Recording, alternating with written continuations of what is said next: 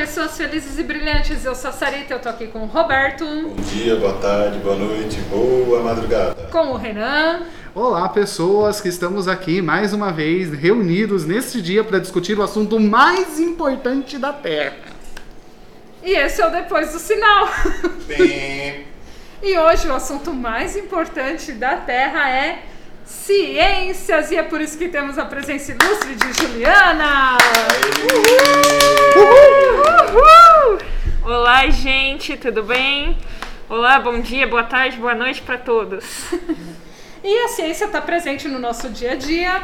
A gente nem sempre percebe, muito menos eu que sou de humanas, né? Por isso que a gente tem a Ju aqui. E por que, que a gente trouxe a. Ju aqui? Porque temos questionamentos muito sérios a respeito da ciência, não é mesmo, Roberto? é isso mesmo. Viva a ciência. A ciência salva vidas. Aliás, a primeira pergunta, logo de cara. Tomando uma vacina, a gente pode virar jacaré? Com certeza que não. Graças a Deus. Não, não viramos jacaré, né, gente? Acho que isso daí é uma história tão tão mal contada que a gente não tem nem o que dizer a respeito, né? Mas não. Certo. Ju, o programa é seu, fica à vontade. A gente vai falar umas groselinhas aqui no meio, mas fica à vontade e fala o que você desejar aí sobre ciências pra galera. Então, ontem à noite. Gente, então. é, eu gostaria de começar esse episódio é, agradecendo vocês por me convidarem para participar e questionando uma coisa já. Vocês se lembram do mundo de Bigman? Eu lembro, Yes! eu lembro. Muito bom. Muito legal. Vocês acreditam que tenha sido marcante esse programa para vocês, para os filhos? Eu sempre quis uma fantasia de rato. Lester! A melhor personagem. Então, como a temática que a gente se propôs a fazer hoje é essa, né, de trazer um pouquinho da ciência na mídia, eu comecei com essa pergunta porque foi um programa que na infância de muitos eh, foi marcante por conta justamente disso, de trazer um conteúdo científico sério dentro de um programa infantil. Ao contrário de muitos que a gente vê que mistura, e tudo bem porque é ficção, eh, mas é importante também programas com esse cunho mais científico e mais sério para que as crianças também interajam ali, consiga aproximar a ciência das crianças nossas, né? Mundo de Bigman, muito legal. E tem o show da Luna também agora, que é um desenho brasileiro, por sinal, que também traz alguns assuntos nessa, nessa sua área aí, né, Ju? Sim, sim. E aí é mais um, um programa que demonstra essa importância, né? É, a gente tem uma demanda muito grande na mídia, né? Sobre conteúdos científicos, a gente recebe isso toda hora, então é importante que a gente possa ter um acesso a, a, a matérias, a programas que sejam sérios e que expliquem os fatos, os conteúdos que as crianças veem no dia a dia de forma simples, né? Muito bom. Muito bom, muito interessante. Agora, Gostei. Mas eu queria. Eu tinha uma dúvida, Ju. sim. Já que a gente está falando sobre ciência e tal. É. Aranha. Aranha. Sou fã do Homem-Aranha. Mentira, não era muito fã, não, mas agora eu sou. Muito fã do Homem-Aranha. É só fã pra fazer essa pergunta. Para fazer a pergunta, principalmente. A Claro. pergunta que não quer calar. A aranha solta a teia por um dos tentáculos?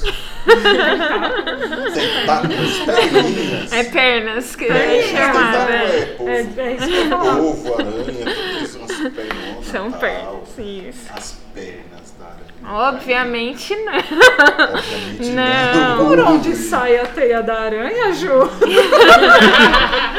A pergunta que não quer calar. A resposta que a Ju vai passaram. Ai, ai, ai. Vocês coloquem alguns pis nessa resposta. Tô brincando, Tem Use, use o termo científico. Melhor, né? Melhor.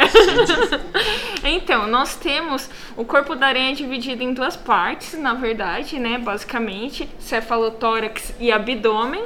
E aí a gente tem uma região no abdômen dela que ela tem essa glândula que é produzida essa teia, tá? Então fica no abdômen, no final do abdômen da aranha. E aí, nessa produção de teia, ela pode fazer vários tipos de teia diferentes, né? E são teias muito resistentes. Tá vendo? O Miranha, ele tá jogando teia do, do lugar errado. Tinha que sair do abdômen.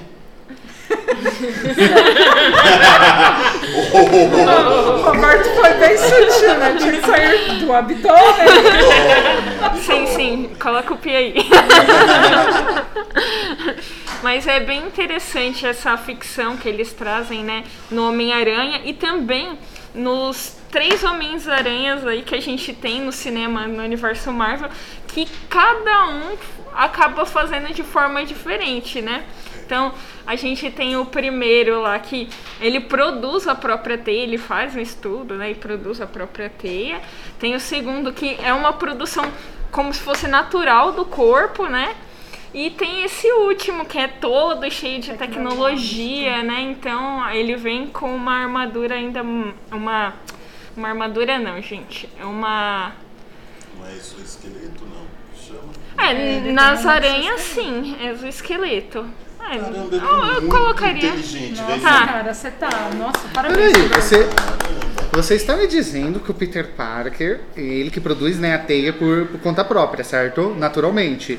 No, no segundo, doce, é, no-. É, no não- segundo- eu sou meio desatualizado. Eu parei Você no Fantasma dos anos 80. É, o...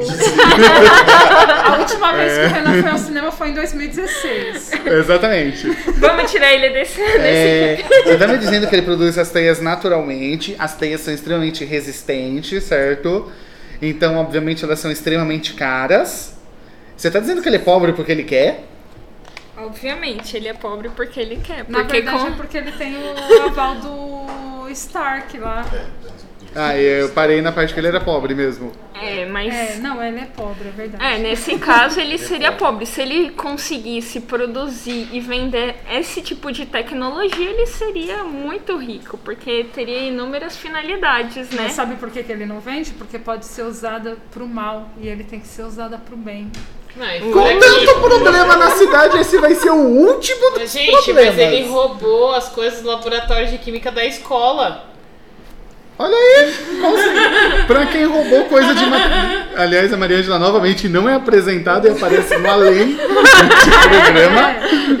Eu gostei. Mas isso porque ela fala que ela não quer aparecer, aí depois ela fala e quer aparecer. É. Então, gente, mariagem! Então, vamos Gostei, gostei. É uma coisa de fantasma aqui, né? Nesse É. podcast. Porco-aranha, porco-aranha, pouco porco e mais aranha. Vai tecendo a sua teia, mas chouriço não faz isso. Cuidado, ele é um porco-aranha. Bom, já que estamos falando então de. De Já que é fantasmas, qual que é a chance de um marshmallow gigante atacar uma cidade? Solto. Até onde eu sei. Sério? E aliás, se os caça-fantasmas caçam fantasmas, por que o inimigo final é um marshmallow gigante?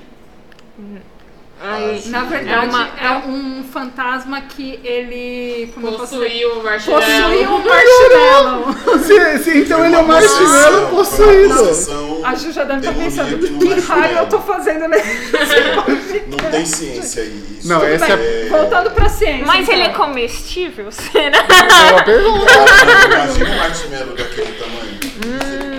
Misericórdia, Pod- diabetes. poderia possuir outros alimentos. Lembrando com- que os tomates assassinos também eram possuídos. Nossa, eu lembro esse. E é muito divertido esse É, filme. isso não assusta nada. Que um tomate vai te assassinar. Agora, aproveitando que a gente tava falando de aranhas, quem assistiu o filme Aracnofobia também? Eu Caramba, assisti. eu Aracnofobia não me é é estranho, eu não lembro. É, É antigão, passava na sessão da assisti. E a tarde. primeira aranha foi da Amazônia, de, o que me, me fez ter um certo medo por aranhas. A, a curva de rio, né? Olha, a Amazônia, ela na nossa mídia, ela possui criaturas fantásticas nesse mundo do cinema científico, como por exemplo a Piranha Conda, do filme Massacre da Piranha Conda, que foi feito com três bananas e um pedaço de tecido velho. Normalmente Por que, que o ser- Renan não vai no cinema? Os filmes que o cara assiste nem passa no cinema assistir. Piranha Conda, nunca Não, falar, mano, pô. como Pô, assim, como vocês perderam esse clássico do Jesus cinema amado. trash? Não, não, vamos, vamos voltar, voltar. E Sharknado, vocês assistiram? Sharknado é um absurdo. Qual a possibilidade de tubarões ficarem presos em um tornado? Vocês contem quantas vezes eu vou falar zero nesse podcast. Falando em filmes ruins, qual é a chance de pássaros assassinos nos atacarem em formato de GIF animado? Ah, Nossa, é uma possibilidade aproximada de Eu zero, eu assistir acho. Gente, é muito legal a gente é, falar aqui também que esses filmes que a gente vai trazendo, tudo, mesmo que eles não tenham conexão alguma com a realidade, a gente, é, na hora de trabalhar com as crianças, de mostrar. De falar isso da ficção, que esse é o legal da ficção, né? Trazer esse imaginativo pra dentro da casa das pessoas. E aí eu penso assim também. É, dentro das aulas de ciência, claro que não, que dá para se explorar mais, mas em casa é importante que os pais é, forneçam esse todo esse repertório cultural que está disponível pra gente, né? Que nem a piranha Repertório de qualidade. Se- Se não pra mais nada, serve pra dar risada. É, eu acho que nem pra isso serve. Não, mas pensando na piranha conda e indo para o anaconda, é possível uma cobra atacar daquele modo do anaconda?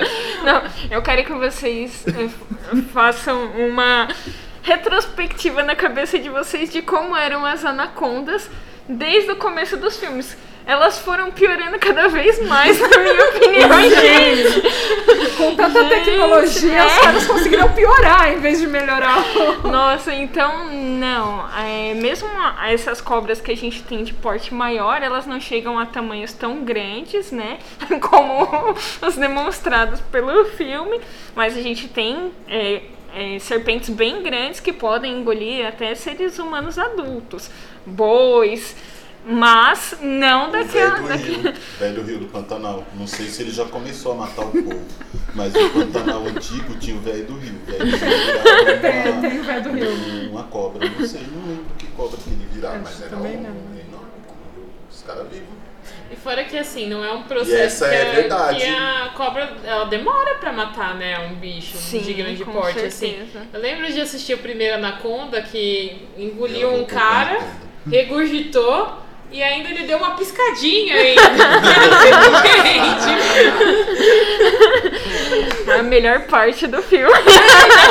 regurgitou o cara, o cara ainda deu uma piscadinha ainda, não, nada a ver. Não é? Que coisa. E também tem aqueles filmes de tubarão, né? Que a gente falou um pouco de Sharknado, mas que também trazem essa visibilidade que parece que o bicho, o animal, ele ele sai matando por prazer, né? Por ah, eu sou cruel, vou sair matando todo mundo, mata todo mundo. Na verdade, não, não é isso, né? A gente tem uma função é, para o que o animal mata. É para proteção ou para alimentação, né? Então essas são as Ou funções seja, pelas ele não quais. vai ficar assassinando à toa como os filmes demonstram. Não, tem não, não. ver. Exceto o primeiro tubarão. Clássico. Clássico, clássico. Ele matava pra comer.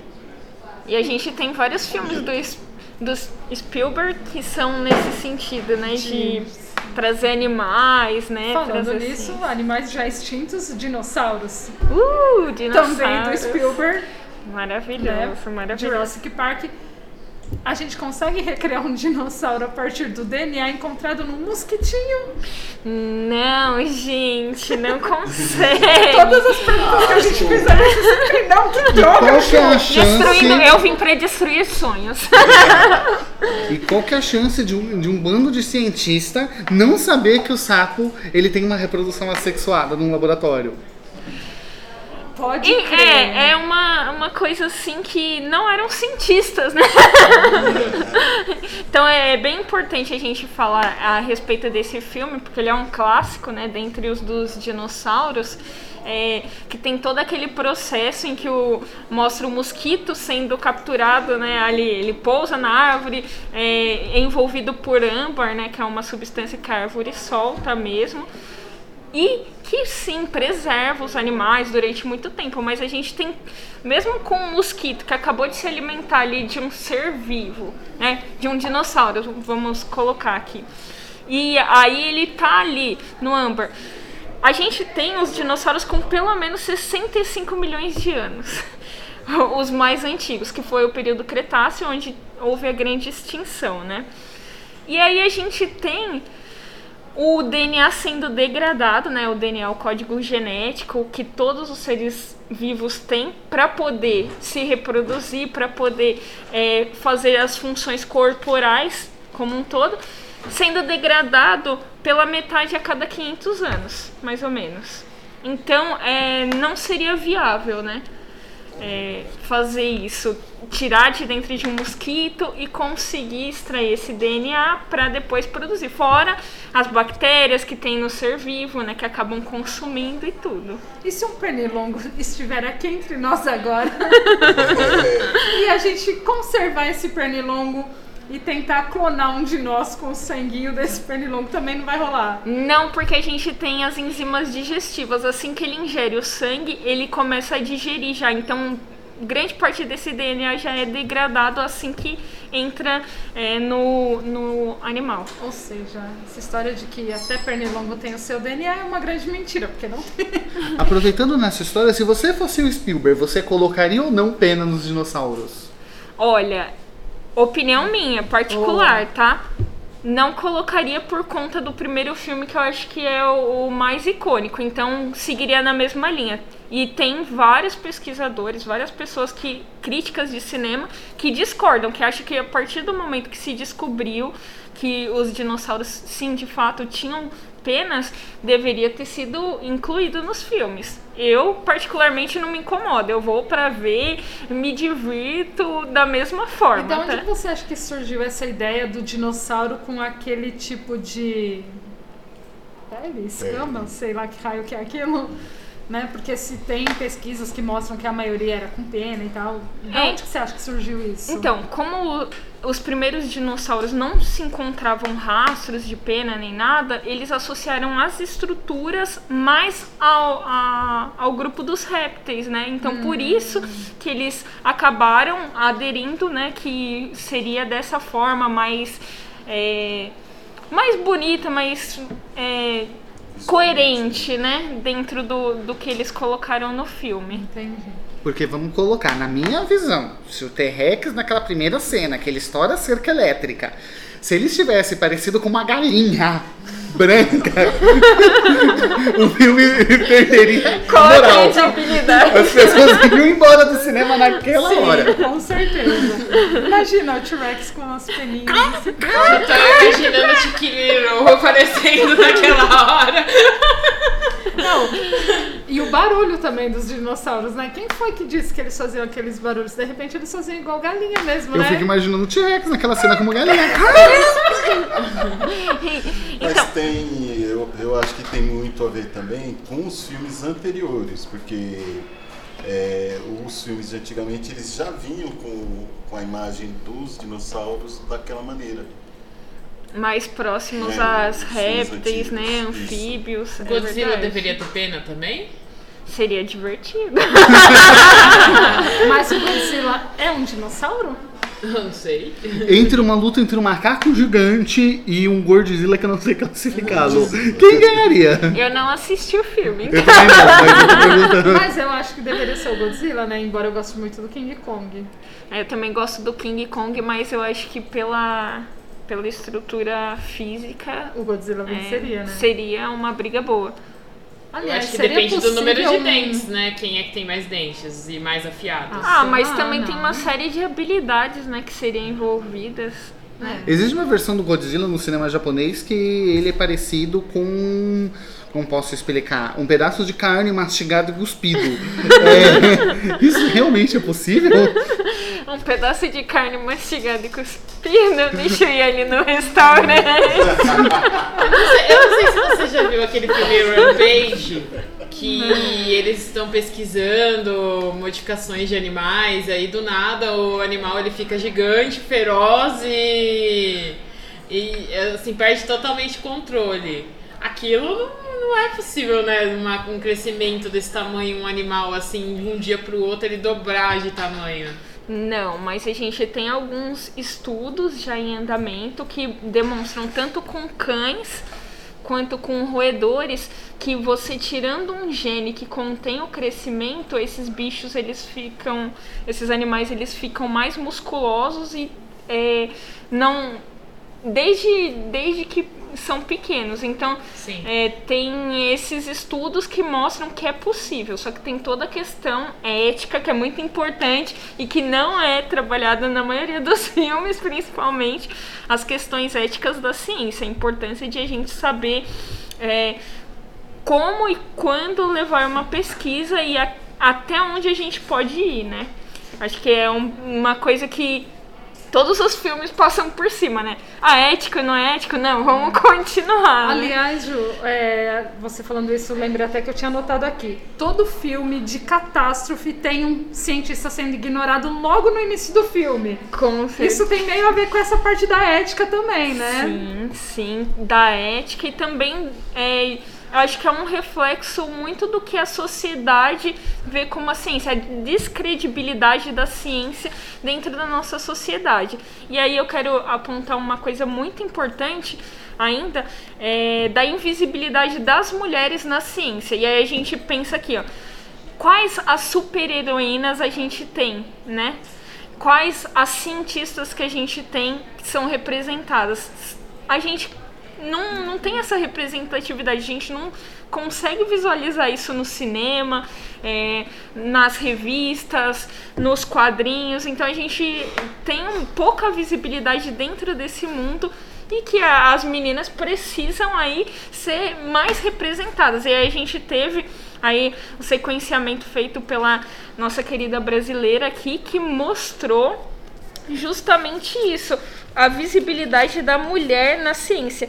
Foi a Jaqueline Gomes que é, fez isso, ou Góes, perdão, é, que acabou decodificando o RNA do coronavírus e que foi deu pontapé inicial para essas pesquisas, né, Pesquisa das, das vacinas, Ju. das Aquelas vacinas. vacinas que salvam vidas? Exatamente. Vacinem-se, viu? Vacinem-se. seu- Vacinem seus filhos, seus netos, seus bisnetos, todo mundo vacinado Vacinado. para proteger um ao outro, né? Muito importante.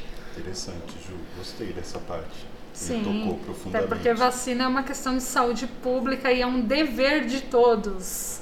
E eu aí- sei que o corpo é algo individual, mas quando a gente fala de vacina, a gente está controlando doenças, né, que são virais e que não atingem só a gente, né? Eu posso transmitir para o outro. Então é muito importante e a gente tem que entender que em alguns casos o nosso corpo é coletivo e no caso da vacina, nesse caso a, a coletividade importa muito mais do que a individualidade. Com certeza. Fique sossegado que você não vai ter um microchip inserido naquela vacina em você para ser espionado, porque você já, te- você já está sendo espionado por algo Pelo seu chamado celular. de celular. E como a Ju falou, você também não corre o risco de virar um jacaré.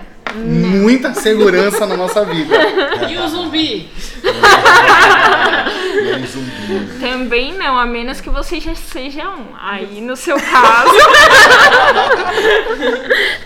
Aí eu quero também é, trazer aqui, já que a gente está falando de mulheres na ciência, é, o filme Estrelas Além do Tempo. Então, Maravilhoso. Uau, filmaço. Maravilhoso. top, né, gente? Maravilhoso. Top. Então que vai falar aí é, um pouquinho da mulher, é, das mulheres trabalhando na NASA aí por volta dos anos 60, durante a Guerra Fria, e a segregação, porque elas são mulheres negras, né? E tem toda uma questão. É um filme maravilhoso para ser trabalhado, para ser assistido, e acho que é merecedor de todos os prêmios aí. Acho que foi pouco destacado, mas que merece muita atenção.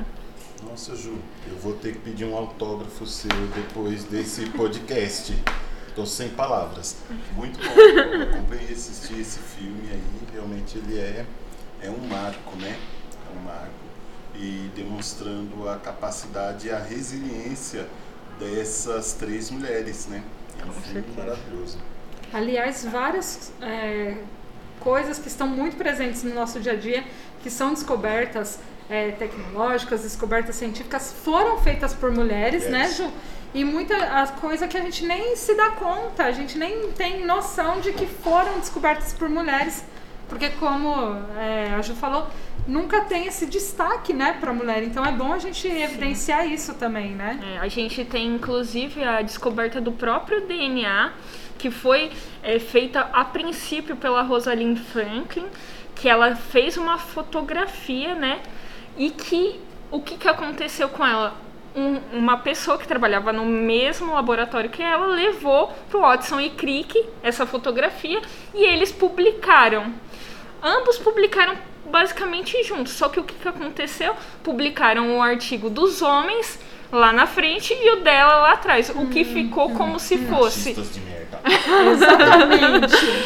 o que ficou como se fosse um complemento à pesquisa deles e que na verdade não foi. A deles era, com- era um complemento, né? Isso, isso, porque a, a fotografia em si, a primeira fotografia do DNA foi tirada por ela, depois de muito estudo e pesquisa. Então é, é uma das coisas assim que a gente vê ao longo da história da ciência a injustiça com as descobertas científicas femininas também. E aí a gente também tem o filme Radioactive, né?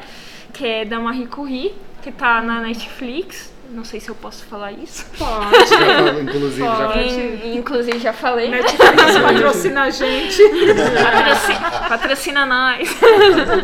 então, é um filme também bastante que traz a, a polêmica da vida, né, da Marie e que mostra um pouquinho. Algumas críticas vêm no sentido de que é um filme que acaba sendo muito corrido para tentar mostrar o máximo de história possível dela. Porém, é um filme é, historicamente muito importante também de a gente assistir. Tá bom? Mais uma dica aí. Você veio com milhares de dicas e as dicas são ótimas.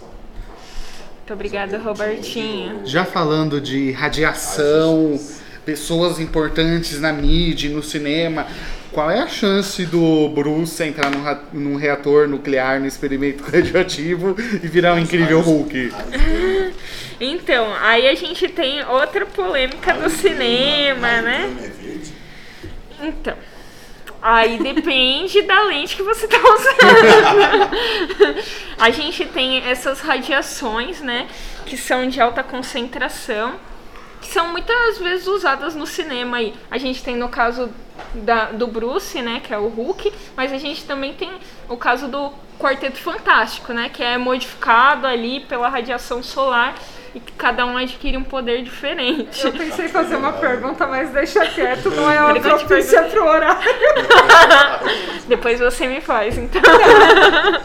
então, é, é uma, uma questão muito importante da gente pensar. Pode É que vocês não estão Vocês estão visualizando. visualizando. A Sarita, ela tá roxa! roxa! Muito A pergunta realmente era imprópria para o horário.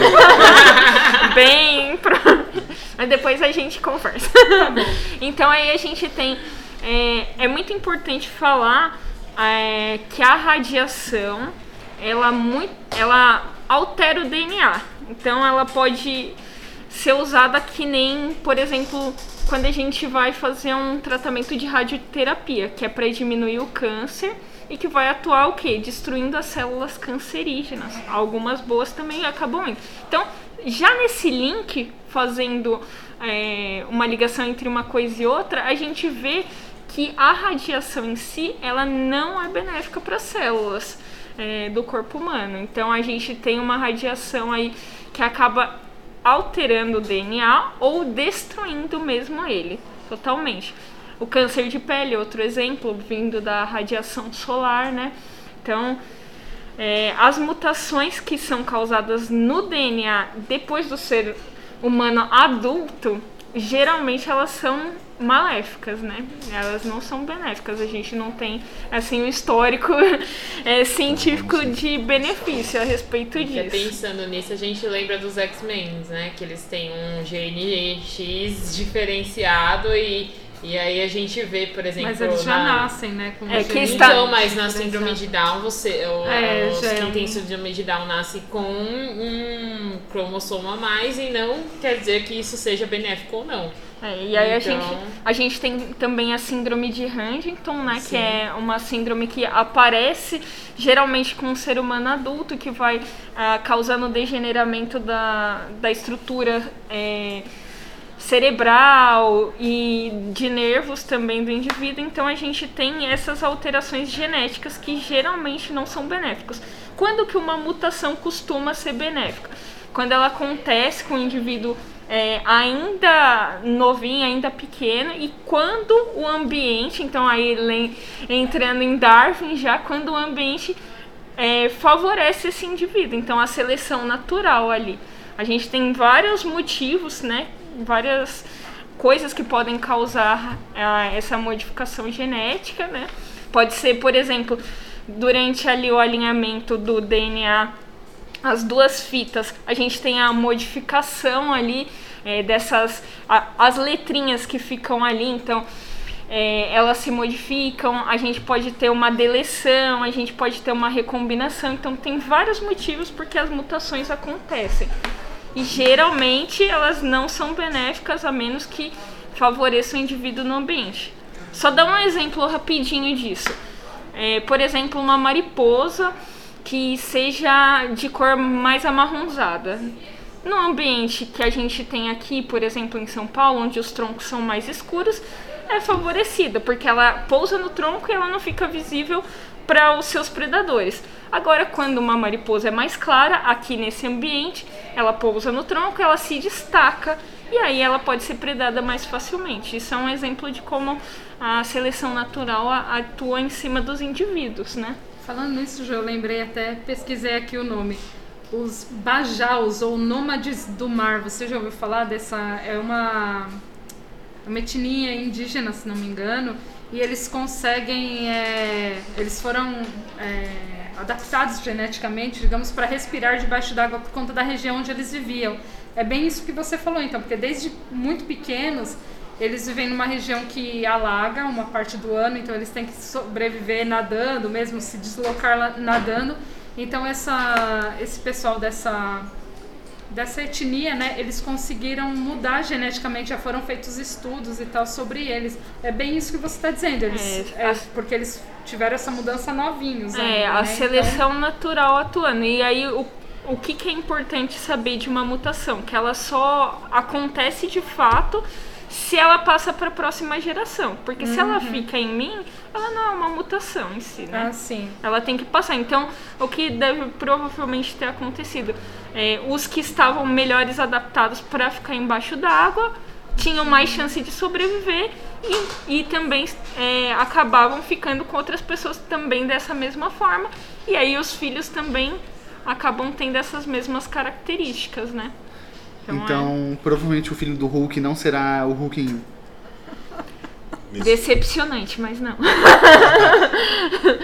Não, não, não. Sem chance também de um magrelo baixinho virar o Chris Evans. Olha. É aquilo, Tá, com exercício, é, é aquilo que a gente tava falando. Na prática, não. Tem estudos que estão tentando desenvolver isso, mas é uma questão de bioética e tudo, né? A gente tem vários fatores envolvidos. Inclusive, um tempo atrás, na China, eles estavam querendo selecionar genes ligados à inteligência para que os filhos aí das pessoas fossem mais inteligentes que o outro. E aí a gente fala, pensa assim: ah, e quem não tem dinheiro para entrar nessa pesquisa, para tentar selecionar ali, como fica? E quais. É, o que, que vai acarretar isso a longo prazo? Porque quando a gente mexe em genética, é, se a gente é, coloca uma coisa, pode alterar outra. Um exemplo, eles criaram é, geneticamente galinhas com dentes. Como? Ela tem o gene de ter dente, só que eles ativaram esse gene que ele está, é, entre aspas, adormecido. E o que, que aconteceu? A, é, esses indivíduos que foram criados, eles não vingaram, eles morreram ainda dentro do ovo, então eles não se desenvolveram totalmente para sair, né? Então é um exemplo de como uma coisa pode estar ligada à outra e a gente ainda está tentando entender isso enquanto ciência, né? Ah, isso, Ju, no caso do, do como é que é o nome? Steve Rogers. É, hoje, se a gente falasse quanto a, ao doping, né, que o pessoal fala do Caramba, acabei esquecendo, tava na ponta da língua. Vê aí, Sarita, se aparece. É, Mas doping. até o doping demora um certo tempo. É, no caso, o. Da galera que quando toma teve bomba? Isso, isso. Dos hormônios, hormônios de crescimento tal, que o pessoal toma, os anabolizantes, lembrei. Anabolizante faz com que a pessoa eh, se torne um. com os exercícios e tal. A pessoa era magricelo, vira um, um monstro de força.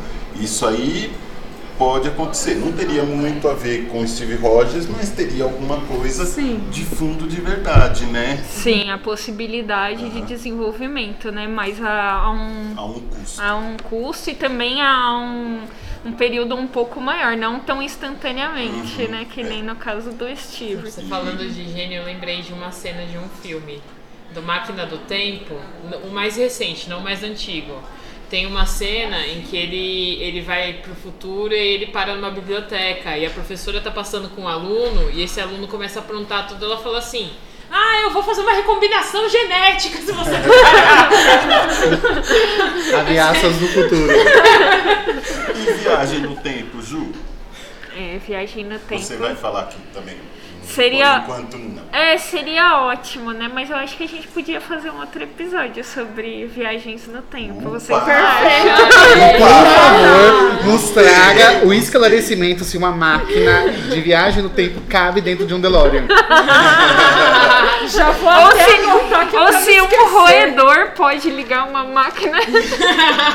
Verdade. está Essas são associado ao dúvidas basilares para a sobrevivência da humanidade. Só uma pergunta pra vocês. Vocês acham que quem retornou metade da humanidade foi o roedor?